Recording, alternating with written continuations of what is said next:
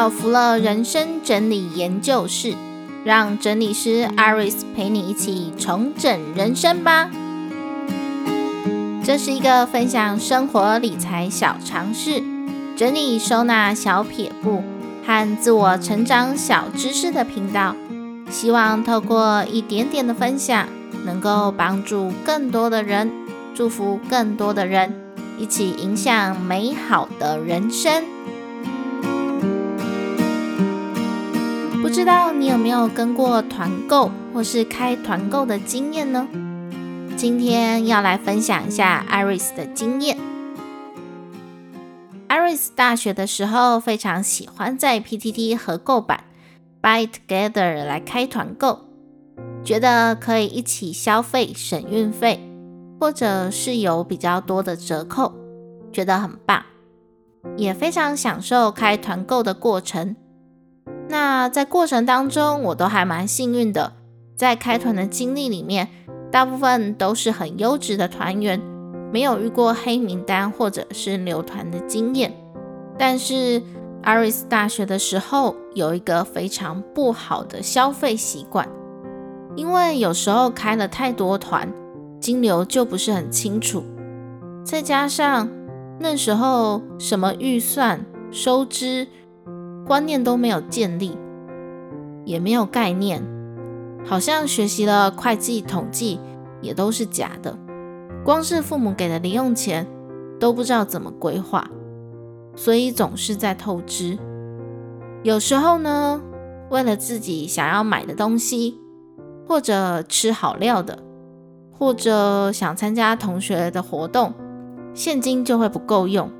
不小心就会动用到团购时团员付的钱，那渐渐的就产生了后遗症，很容易变成透过开团，利用后团的收入去付前团的钱，自己形成了一个小小的庞氏骗局，而不是真正将团购的钱分别出来，导致 Aris 的生活压力越来越大，零用钱不够。就得去打工了，也会让朋友、同学也常常听到我在哀哀叫说：“啊，钱不够用啦！”打工薪水一领到，很快又得付出去，或者是需要和同学、朋友小小的借贷，生活重心完全的偏掉，没有办法专心在学业上。不过在合购版里。Iris 仍然是一个优秀的团主哦，开团、结团、交货都非常准时。只是这些压力都在线下真实的存在。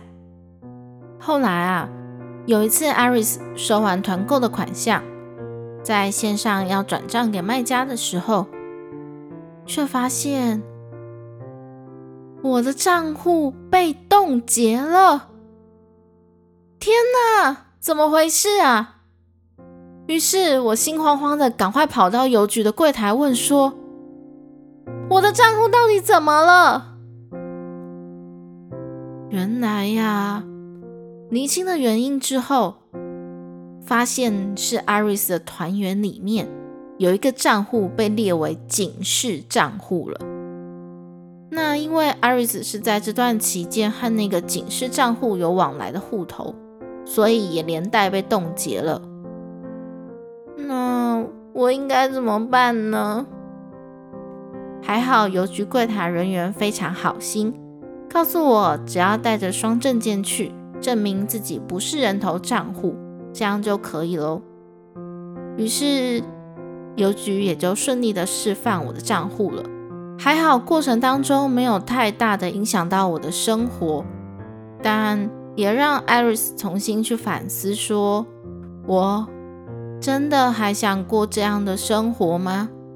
怎么好像是有什么大事业的人，每天金流来来去去的，却要每天去搭三点半的票，搞到自己焦头烂额，压力很大。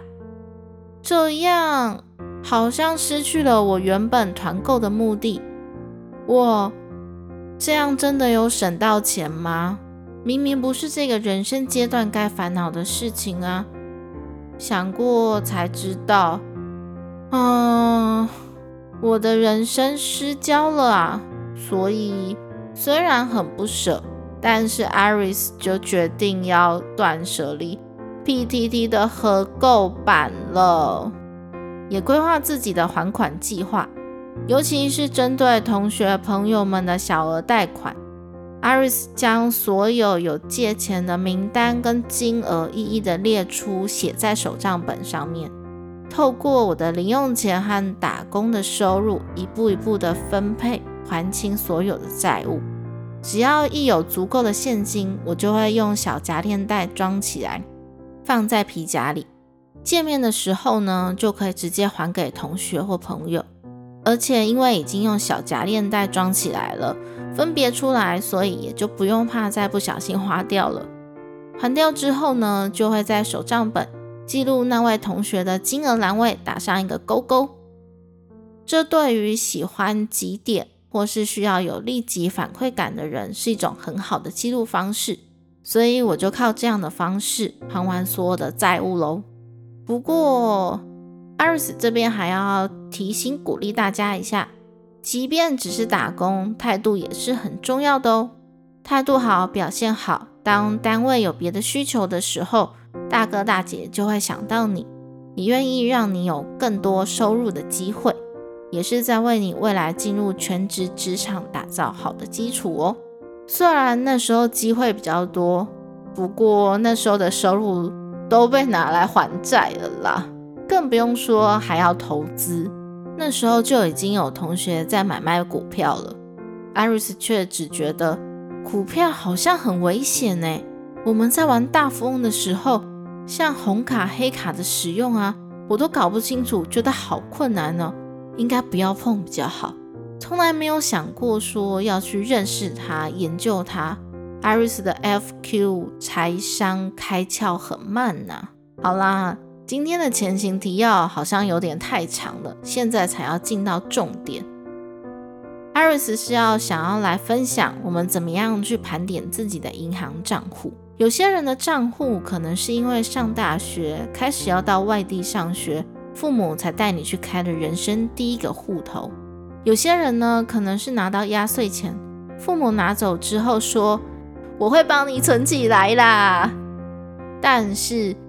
这个户头真的存在吗？艾瑞斯是从小就有户头，父母也真的有帮忙存起来了。不过后来到了高中，父母就没有强制我们的压岁钱要存进户头，而是让艾瑞斯自己掌管金融卡了，自己规划压岁钱的用途。只是小时候真的太没有概念了，就只会一直出去，一直出去。所以我的压岁钱都是花光光的状态啦。因为开户要签名，妈妈都是有让我自己签名的，所以我很清楚自己从小到大开了哪些银行户头。可是会不会有漏掉的呢？后来做了一下功课，才知道要怎么样盘点自己所有的银行账户。会建议这些不再使用的户头都能够去结清哦，避免这些账户不小心成为了人头账户。让自己陷入到麻烦里。对了，好像有些人说，因为洗钱防治法的关系，未来要再开户会很麻烦、很困难。可是艾瑞斯想说，如果你未来真的工作有需要，或是你已经要还学贷了，这些是公司规定的新转户，或者是学贷规定的银行，他也不能拒绝你啊，是不是？好，回到盘点户头的部分，请在网络上搜寻“银行工会”，公共的公哦，找到中华民国银行商业同业工会全国联合会，这是银行工会的全名。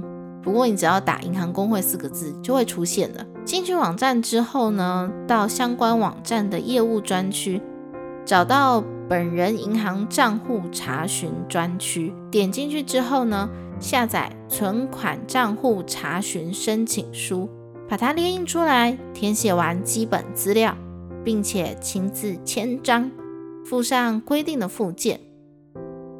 那像它的附件有三种选择，第一种呢是双证件影本，身份证正反面影本加上第二证件的影本。第二证件可以提供像是健保卡、驾照、护照等等。那第二种呢，是一个月内的户籍誊本，个人的就好哦，可以不用全户的。第三种选择呢，是用自然人凭证在线上直接申请电子户籍誊本。这些资料都准备好之后，就可以寄到银行工会啦。可以采用电子邮件的方式，或是纸本寄送。